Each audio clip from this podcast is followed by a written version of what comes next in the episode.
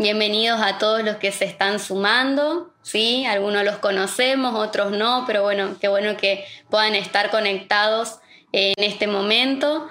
Eh, así que bueno, arrancamos, ¿sí? El mensaje de hoy se va a llamar, se titula A Fuego Lento. Sí, habrán visto el flyer, que por cierto está muy bueno. Le agradecemos a Erika por su talento. La verdad que increíble como, como eh, diseña todo, me encantó. Eh, así que bueno, vamos a, empezar a, a, bien de lleno de lo que se trata. Maxi, el pastor Maxi, mi querido esposo, mi amado, la semana pasada nos compartió acerca de las pruebas ¿sí? Con el mensaje arranca o no arranca. Y hoy nosotros te vamos a hablar acerca de los procesos. Así que decí conmigo, procesos. Maxi nos hablaba de que cuando se nos enfría el motor, ¿sí? el corazón, ¿se acuerdan de, nuestra anécdota con el auto? Pasamos por las pruebas, dificultades y nos olvidamos de recurrir al Padre o en su defecto es al último al que, en el que recurrimos, digamos. Y mientras Maxi, antes de que él esté en la transmisión, les voy a contar algo íntimo de la casa. Nosotros los sábados, después de, de, los jóvenes, tenemos reunión de matrimonios, ¿no? Y por cada sábado tenemos unas consignas creativas. Y el sábado pasado era poder llevar de cena empanadas. Así que bueno, yo no tuve mejor idea que ponerme a hacer las empanadas el sábado antes, ¿no? Eh, de la transmisión. Así que eh, fue una decisión de último momento, digamos, porque no tenía, eh, no teníamos pensado, íbamos a comprar y después dije, tengo todas las cosas, lo hago yo, aparte, bueno, porque me gusta cocinar. Así que, ¿qué pasaba? nosotros teníamos la carne molida congelada. Así que tenía que ponerla en un proceso ¿no? de descongelamiento. Y mm, yo no tengo microondas, según me han dicho los que tienen microondas, que en un ratito se descongela y listo. Bueno, yo no, yo tengo que ingeniármela, ir como, ver cómo la puedo descongelar más rápido. Entonces primero le puse agua fría, bueno, puse en una bandejita la carne toda envuelta y eh, le puse agua fría. Como no se descongelaba, o sea, iba lento la cosa, agarré y calenté agua caliente. Eh, calenté agua y puse. Eh, le puse a la carne y por fuera es como que se empieza a tostar. No sé si algunas lo hicieron, pero bueno, es como que se pone un poco negra la carne. Em, para esto, con el agua caliente, es como que lo va derritiendo bastante. Así que como no me daba el tiempo, porque ustedes saben los que cocinan que primero hay que hacer el picadillo y es mejor que el picadillo esté frío de la empanada para después ponerlo en el disco, porque si no se, se te arruina todo el disco, se hace muy blandito. Entonces yo dije, bueno, agarro y pongo directamente la carne congelada a, la olla y al fuego, digamos, y con el mismo fuego lo voy derritiendo. Así que bueno, ahí empecé el proceso de aceleramiento, ¿no?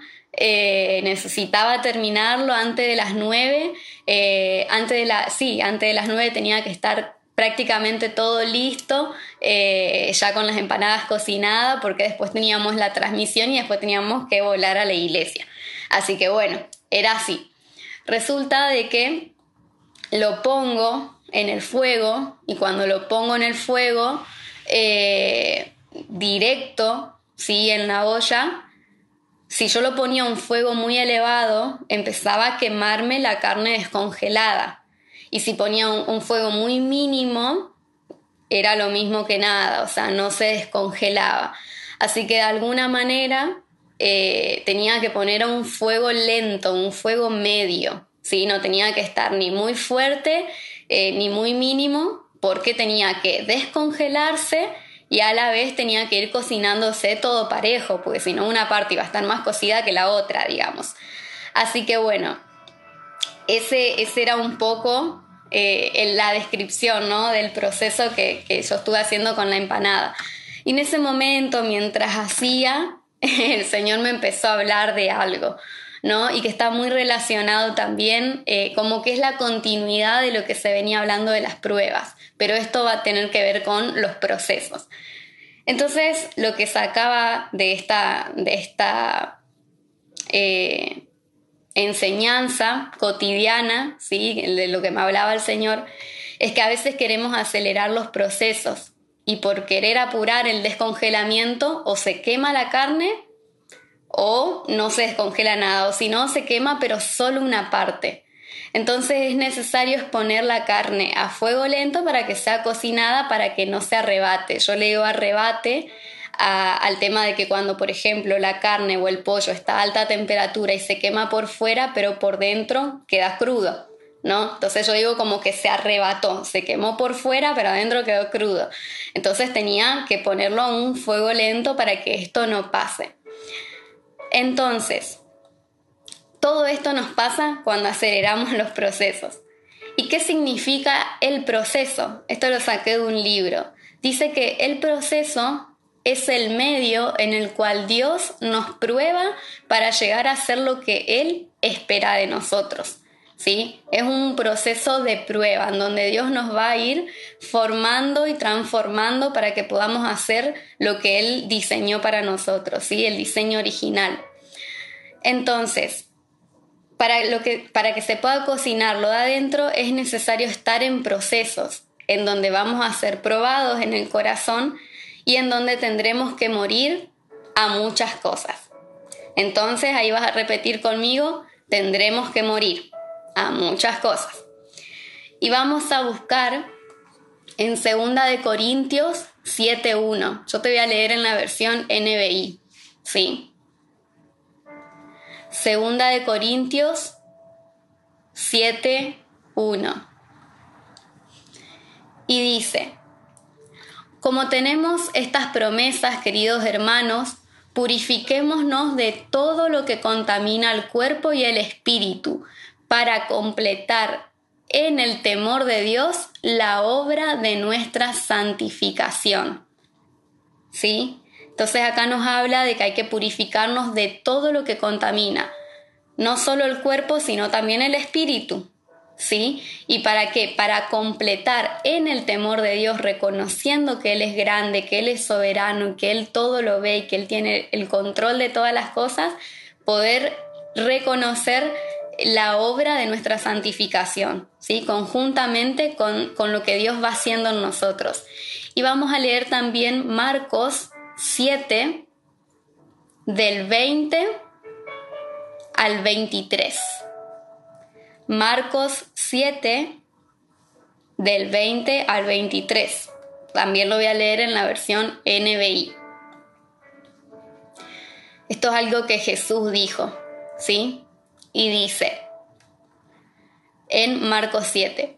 Luego añadió, lo que sale de la persona es lo que la contamina, porque de adentro del corazón humano salen los malos pensamientos, la inmoralidad sexual, los robos, los homicidios, los adulterios, la avaricia, la maldad, el engaño, el libertinaje, la envidia, la calumnia, la arrogancia y la necedad todos estos males vienen de adentro y contaminan a la persona. Más claro, imposible, ¿no? Entonces, de alguna manera, también lo que Jesús nos estaba diciendo es que en el corazón humano nacen todas estas cosas, ¿sí? En nuestros pensamientos empieza a nacer toda la malicia, por llamarlo de alguna manera, y qué es lo que va a contaminar nuestra persona, lo que va a contaminar nuestro cuerpo y lo que va a contaminar nuestro espíritu. Todas aquellas cosas de las que nos alimentamos, de las que vemos, todo depende ¿sí? de qué consumamos para que nos contaminen o no. ¿Sí? Si comemos cualquier cosa, si nos nutrimos de cualquier cosa, y obvio, vamos a contaminar a nuestro cuerpo. Si nuestros ojos están viendo cualquier cosa, estamos siendo ministrados por cualquier canción, entonces vamos a contaminar también nuestro cuerpo, nuestro espíritu, ¿sí? Y vamos a leer también lo que dice en Salmos 51, 10.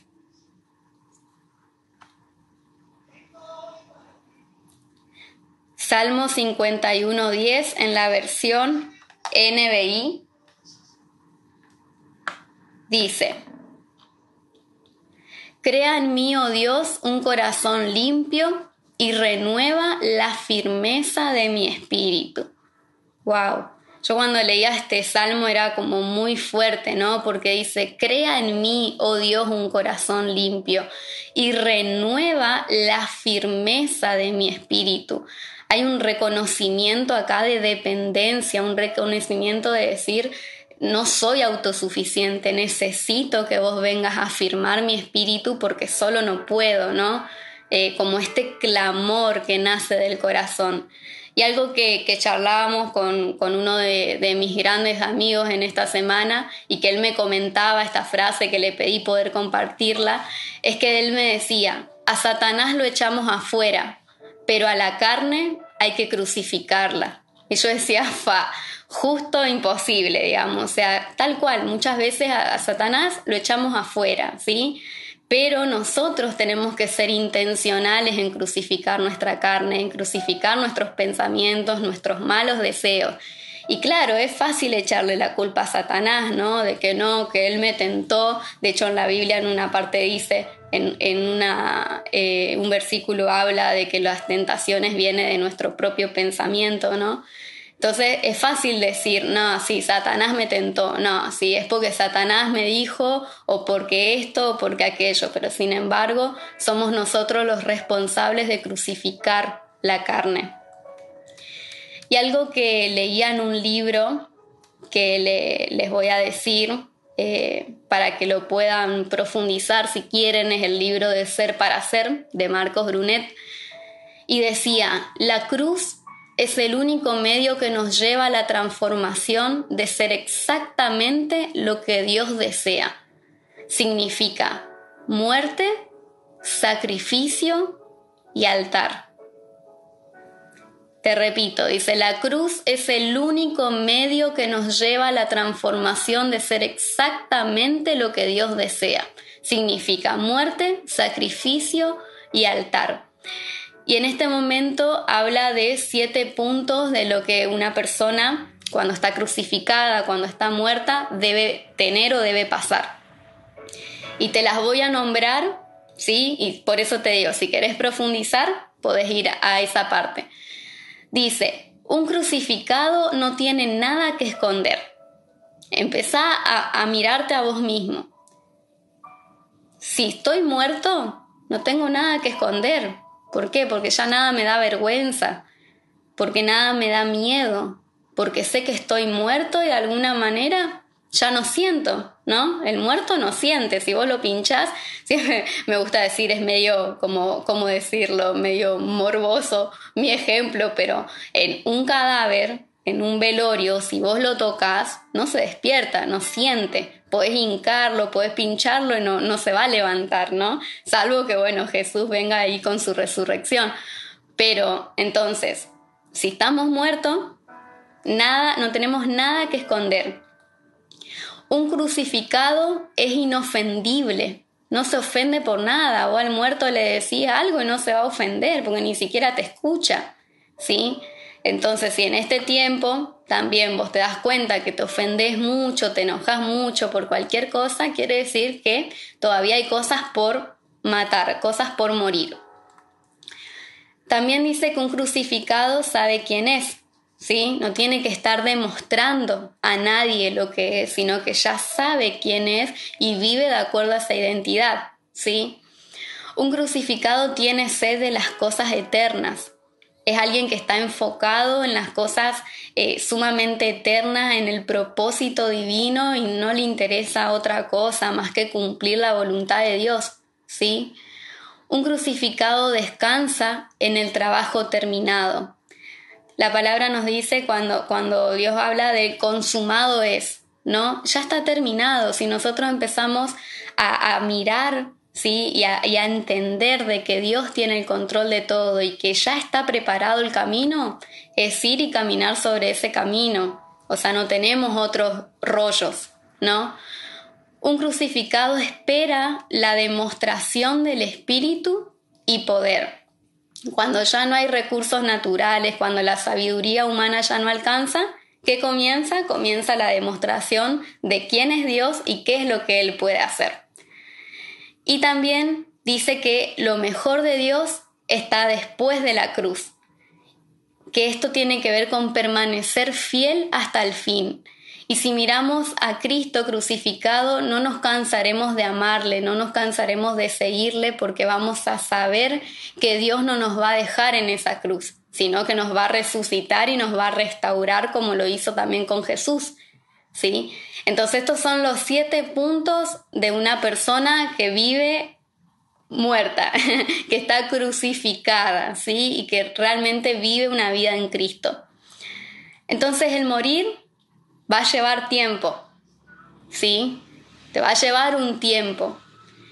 Y va a llevar la cantidad de tiempo que vos decidas. Todo va a depender de qué tan rápido crucifiques tu carne, qué tan rápido sujetes tus deseos y vivas los de Abba en tu vida. Es necesario también saber reconocer los tiempos de los procesos, porque cada etapa tiene consigo un proceso y en cada proceso hay varias etapas. ¿sí? Tampoco es que vamos a acelerar todos los procesos, pero hay procesos que nosotros necesitamos acelerarlos. Nosotros somos los que determinamos el fin de ese proceso.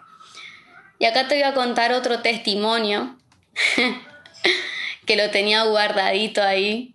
Creo que no sé si alguna vez lo compartí en alguna, algún mensaje, pero el testimonio de cuando yo me iba a casar. ¿Sí? La mayoría, supongo yo, de que se debe acordar de que en ese tiempo habíamos ido con los jóvenes una semana antes de mi casamiento, eh, de nuestro casamiento con Maxi, habíamos ido al puerto. Y como ustedes verán, soy extremadamente blanca y el sol suele hacerme mal, ¿sí? O suele, suele producirme a veces hasta llagas y, y bueno, cosas así. Lo que pasó es que yo no me había puesto protector solar porque, bueno, era un, día nublado, yo dije, no hace falta, pero resulta que estuvimos, estuvimos ahí eh, con el agua, la resolana y todo. Bueno, la cuestión es que llega el domingo y mi cara, o sea, mis pecas, era toda una sola cosa, ¿sí? Era toda una peca roja mi cara eh, así que yo desesperada, porque al sábado siguiente me casaba, empecé a querer acelerar el proceso, ¿no? Entonces me ponía un montón de cosas, me empecé a poner cremas, eh, me acuerdo que me ponía hasta cosas vencidas, o sea, porque era como la desesperación de querer, porque lo que yo no quería era que se me, eh, como que se me paspe, como que se me desgrane la piel, digamos. Entonces, yo decía, bueno, si yo me pongo todas estas cosas, voy a acelerar el proceso, entonces para el sábado ya voy a estar bien, ya no se me va a resecar la piel, no se me va a despelechar, no va a pasar nada, o sea, voy a estar perfecta. Entonces empecé a ponerme, era el lunes y yo a cada ratito, en un día capaz que 10 veces me iba al baño a ponerme crema. Ya de último después me ponía cualquier cosa, yo no me ponía solo, solo cremas para el sol, me ponía cualquier crema. Bueno, llegó el miércoles, que supongo que las chicas se acordarán, eh, que me hicieron la despedida de solteras y mi cara, me acuerdo que tenía unas cosas rojas acá a punto de allagarse, la piel tenía sobresalida y yo decía, o sea, como que me ardía, me dolía, encima yo lloraba, porque todos saben que soy muy sensible, las chicas me hacían sorpresa y todo, y yo lloraba y las mismas lágrimas me quemaban la cara. Era impresionante el dolor que yo sentía en ese momento. Bueno, resulta que esto fue el miércoles, así que para el jueves tuve que ir a una dermatóloga, me hice tratar la piel, me dijo que lo que yo hice fue provocarme una infección en la cara de tantas cremas que me puse.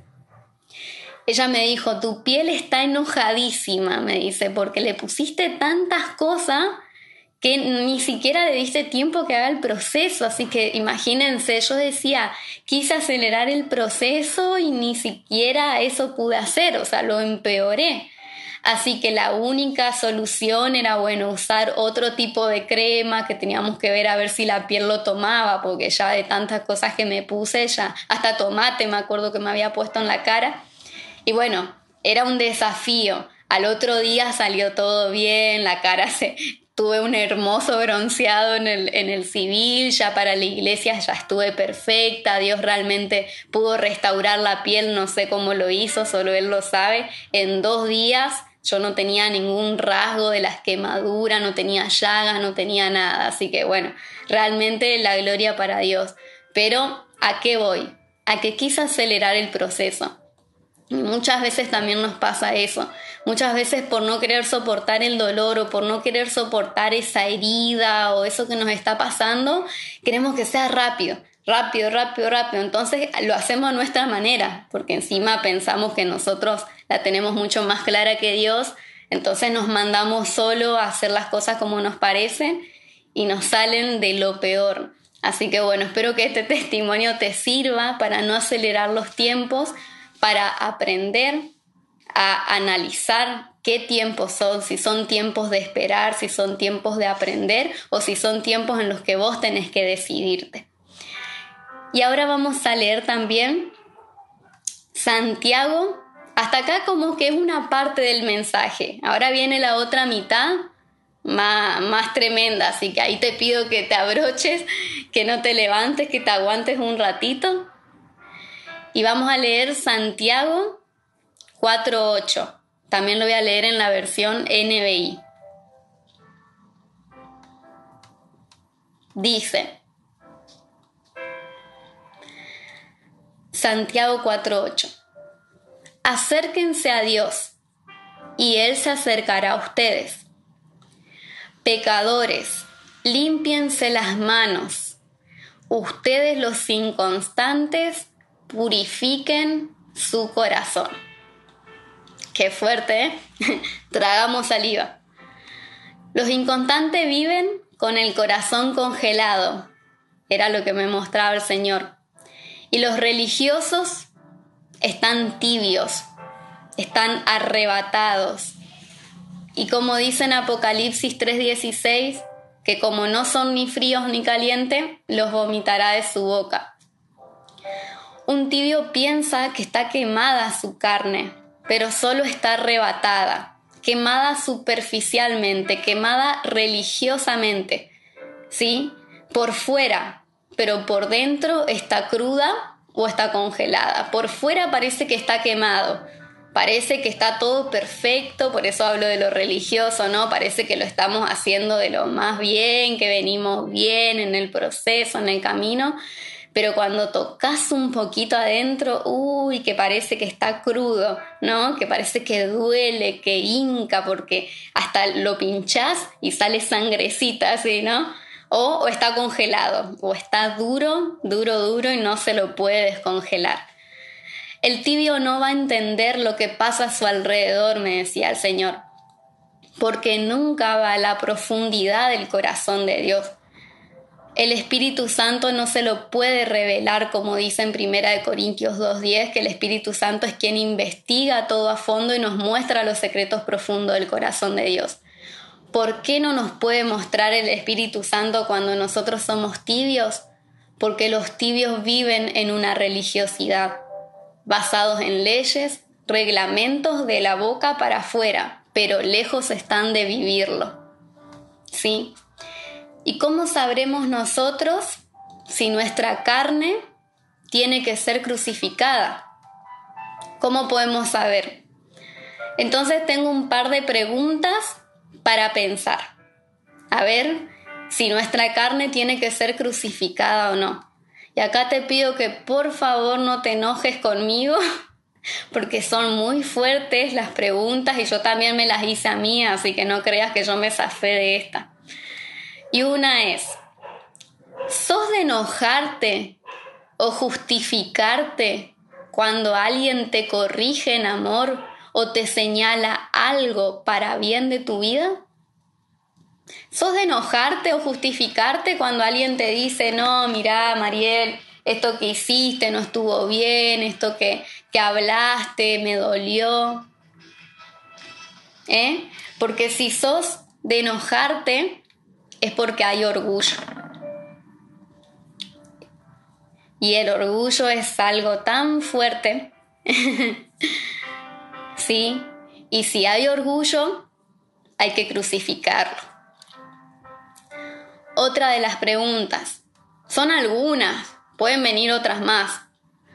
¿Sos de esos que camina en su propia opinión? ¿Ya no acepta consejos y no respeta límites? ¿Sos de eso? Que querés hacer la tuya, que si alguien te dice algo, sí, sí, sí, está bien, si el líder te, te lo dice para tu bien, sí, sí, está bien, pero sabes que mejor yo decido yo por mi vida y me mando solo y rompo los límites y me llevo todo por delante. Porque si sos de eso, lamento decirte que hay autosuficiencia, hay pérdida de la dependencia de Dios, hay rebeldía, en tu corazón. Y si hay todas estas cosas, hay que crucificarlas. Otra de las preguntas, ¿tu alma se siente insatisfecha? ¿Sentís que estás triste, que no puedes lograr nada? ¿Te sentís enfermo, te sentís decepcionado, te sentís angustiado, con ansiedad? ¿Eh? y, pensás que necesitas algo más, porque si te sentís así, te digo que seguro estás malgastando tu herencia en comercios injustos, queriendo tener más de lo que Dios cree que deberías tener. ¿Mm? Estás queriendo vender tu primogenitura por ese plato de lenteja, pensando que necesitas más de lo que Dios te está dando hoy? Porque si es así, hay que crucificarlo. Otra de las preguntas, fuertísima. ¿Sos de enredarte en lujurias, pornografías, masturbación, relaciones sexuales fuera del matrimonio, relaciones sexuales ilícitas, cuando ya estás casado y tenés relaciones sexuales con otra persona, estás en adulterio. Porque si estás en alguna de estas cosas, también tenés que crucificar la carne, porque seguís malgastando tu herencia. El sexo se lo hizo para disfrutarlo en el matrimonio, sí, de una manera sana, no con esto de la pornografía, la masturbación, la lujuria, que lo que el mundo hoy te vende, eso no es nada bueno, de hecho trae consecuencias y consecuencias malas a tu matrimonio o a su futuro matrimonio. si hay todo esto, hay que crucificar la carne. Otra de las preguntas ¿Querés probar todo el tiempo lo que sos y lo que podés lograr? ¿Aún por qué no competir con los demás? Porque si todo el tiempo estás buscando la aprobación del otro o estás buscando ser reconocido por algo, es que hay orfandad en tu vida y es una gran inseguridad a causa de no saber quién sos. Y eso también hay que crucificarlo y hay que pedirle al Espíritu Santo que nos revele que somos hijos y que nos revele cuál es nuestra identidad y nuestra herencia. Y la última, pero no así menos fuerte, ¿sos de eso que tenés un magisterio, un doctorado en la Biblia? Porque si es así, te felicito, me encanta. Pero espero que no seas de los que no la aplica, ya que si sabes mucho pero no aplicas la palabra de Dios, tiene que ver con religiosidad. Y si hay religiosidad en tu vida, también hay que crucificarlo. Estas preguntas no son para traer ningún espíritu de condenación, y esto lo digo a tu espíritu y a tu mente, no son para traer condenación a tu vida. Porque en Romanos 8.1 dice que no hay condenación para los que pertenecen a Cristo Jesús. Pero sí es para ver la realidad de tu corazón y que te decidas de una vez a ponerle fin a tu carne, a ponerle fin a tu proceso, y a que puedas entender que tenés que morir y que es la única solución para poder realmente vivir este diseño original. Y por último, vamos a leer Tito. Vamos a leer Tito 2.14. También lo vamos a leer en la versión NBI. Tito 2.14. Y dice, Él se entregó por nosotros para rescatarnos de toda maldad y purificar para sí un pueblo elegido, dedicado a hacer el bien. Entonces lo que nos dice este pasaje es que Jesús se entregó por nosotros para rescatarnos de toda maldad y purificar para sí, o sea, para Él, un pueblo elegido, dedicado a hacer el bien. ¿Qué es lo que yo marcaba en este versículo de Tito? Que cuando dice pueblo elegido, ¿sí? dice purificar, o sea, primero habla de esta limpieza de corazón, de este proceso, purificar para sí un pueblo elegido. Un pueblo elegido habla de una identidad, ¿sí? de, de nuestro ser. Tenemos que purificarnos porque somos elegidos, porque somos nación santa, porque somos hijos. Entonces tenemos que vivir en santidad luchando contra el pecado. Entonces, nos habla de identidad, pero también nos habla de propósito porque nos dice purificar para sí un pueblo elegido, dedicado a hacer el bien. El dedicado a hacer el bien es nuestro propósito, como pueblo elegido. ¿Sí? Entonces, ¿por qué necesitamos purificar nuestro corazón? ¿Por qué necesitamos quitar todo congelamiento y acercarnos de una vez a Dios y poder ser consumidos a fuego lento? porque somos un pueblo elegido y dedicado a hacer el bien, y porque estamos siendo purificados para Cristo, para Cristo que vive en nosotros, pero también para Cristo el que reina y el que va a venir a buscar a su iglesia. Y te voy a leer una frase que leí también, que dice, Jesús tuvo que aprender obediencia a través de procesos dolorosos.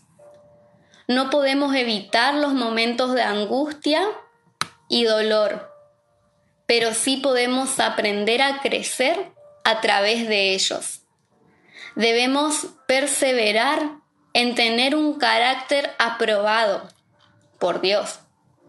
Si queremos ser auténticos en esta generación, debemos pagar el precio del proceso en velar y orar, enfocarnos diariamente en producir aceite y tener lámpara encendida con lo que Jesús dijo en Mateo 25:13.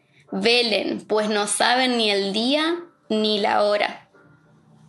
Yo cuando leí esto me quedé reimpactada porque dije, tenemos que perseverar en tener un carácter aprobado y un carácter aprobado por Dios, no por la gente.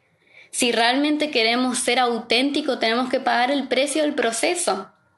¿Sí? Porque es lo único que nos va a llevar. Este proceso nos va a llevar realmente a la cruz, nos va a enfocar en lo que Jesús hizo por nosotros y vamos a entender que somos resucitados y restaurados por medio de esa cruz. Pero también tenemos una misión, tenemos algo que hacer, que es velar y orar y enfocarnos en mantener ese aceite encendido, esa lámpara encendida, ese aceite nuevo, para que esa lámpara se mantenga encendida con lo que Jesús dijo, para que así cuando Él venga a buscar a su iglesia, nosotros podemos decir estamos aprobados. Realmente pudimos vivir lo que predicamos, siempre con un corazón entregado, con un corazón realmente dispuesto a vivir el propósito eterno. Así que este era el mensaje. Me llevó menos tiempo de lo que pensé. Un mensaje fuerte, pero creo que directo al corazón para poder descongelarlo. Así que ahora te pido que ahí donde estás puedas cerrar tus ojos para no distraerte y que podamos orar, ¿sí? Pero quiero guiarte en una administración. Así que te pido que ahí donde estás puedas cerrar tus ojos y puedas decirle a Jesús aquellas cosas en las que todavía tenés que morir. Aquellas cosas en las que tenés que, que sabés que tenés que crucificar, que Él ya te viene pidiendo y que todavía estás ahí, que no sabes si le entregaste o no le entregaste, echándole la culpa a Satanás cuando la responsabilidad es tuya. Que puedas entregárselo a Jesús y sabiendo de que esto es un proceso, que no va a ser de un día para el otro, que siempre vamos a tener que morir un poco más, un poco más a la vergüenza, un poco más al miedo. Vamos a tener que morir un poco más a las decisiones, al ser expuestos. Pero sabemos que en esa muerte tenemos la resurrección y la transformación de nuestra vida para ser santificados de acuerdo al diseño original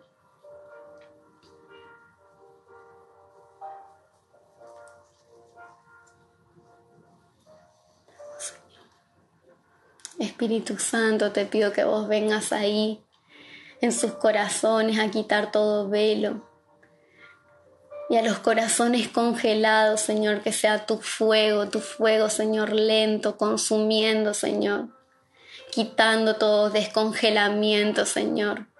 Que vos puedas derretir, Señor, estos corazones para poder moldearlos, Señor que vos puedas derretir estos corazones y que se pueda ver la carne para poder crucificarla. No podemos crucificar, Señor, una carne que todavía está congelada. Por eso, Señor, te pedimos que vos vengas a descongelar, Señor, todo corazón duro, todo corazón entumecido. Y que, Señor, una vez descongelado, tú puedas tumbar velos, y podamos empezar a ver con claridad, que vos traigas luz, que traigas un alumbramiento a nuestras mentes, a nuestras vidas, sabiendo en qué tenemos que crucificar, sabiendo en qué tenemos que ser eficientes, qué es lo que tenemos que entregar. Gracias Señor por esta palabra. Gracias Señor por desafiarnos, Señor, a ir un poco más en tu corazón.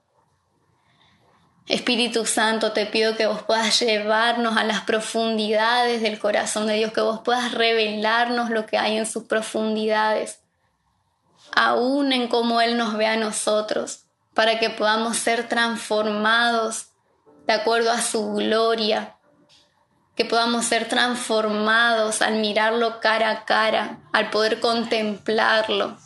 Gracias Jesús porque vos ya pagaste ese precio en la cruz por nosotros.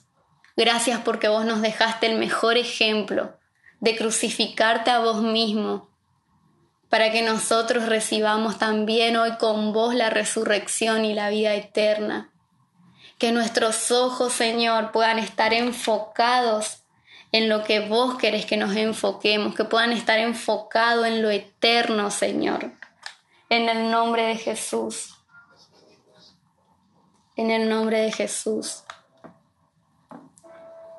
Gracias Señor por este tiempo. Gracias Señor por tu corazón. Gracias por este amor que nos derrite, este amor que nos deleita y que nos permite disfrutarte, Señor. Gracias, Jesús. Y te pido, Señor, que en este tiempo, Señor, de procesos, vos traigas fortaleza a los corazones. Que vos traigas fortalezas a las vidas que vos traigas entendimiento de los tiempos, de cuándo es cuando uno tiene que determinar el fin del proceso, cuándo uno tiene que aprender algo y caminar confiado, porque sos vos, Espíritu Santo, el que nos va a marcar el camino que ya está planteado para nosotros. Queremos vencer, Señor, toda sabiduría humana, todo orgullo, toda autosuficiencia. Y queremos empezar a ver, Señor, tu obrar, tu poder. Queremos empezar a depender de, de, tu voluntad, Señor, de lo que vos querés hacer en cada uno de nosotros y a través de nosotros, aún en medio de los procesos y de los desiertos. Gracias, Señor, porque tu voz no se calla, porque aunque muchas veces no te escuchemos, sabemos que estás ahí y siempre nos estás marcando cosas. Gracias Señor por siempre marcarnos el camino. Y gracias por siempre esperarnos con los brazos abiertos cuando nos equivocamos. Te pedimos perdón por eso. Queremos ser fieles a tu corazón. Queremos ser leales como vos lo sos con nosotros. Gracias Jesús por todo. Gracias, Señor. Amén. Amén.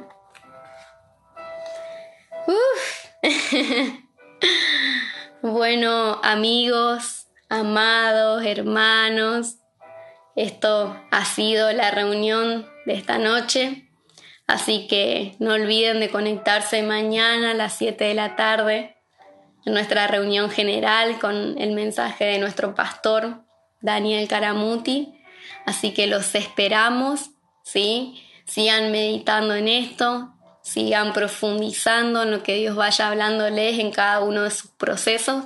Todos los procesos son diferentes, pero todos los procesos son muy valiosos y sobre todo para formar el carácter.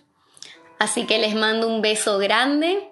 Espero que no me extrañen tanto como yo los extraño a ustedes. y esperemos poder vernos pronto. Así que, bendiciones.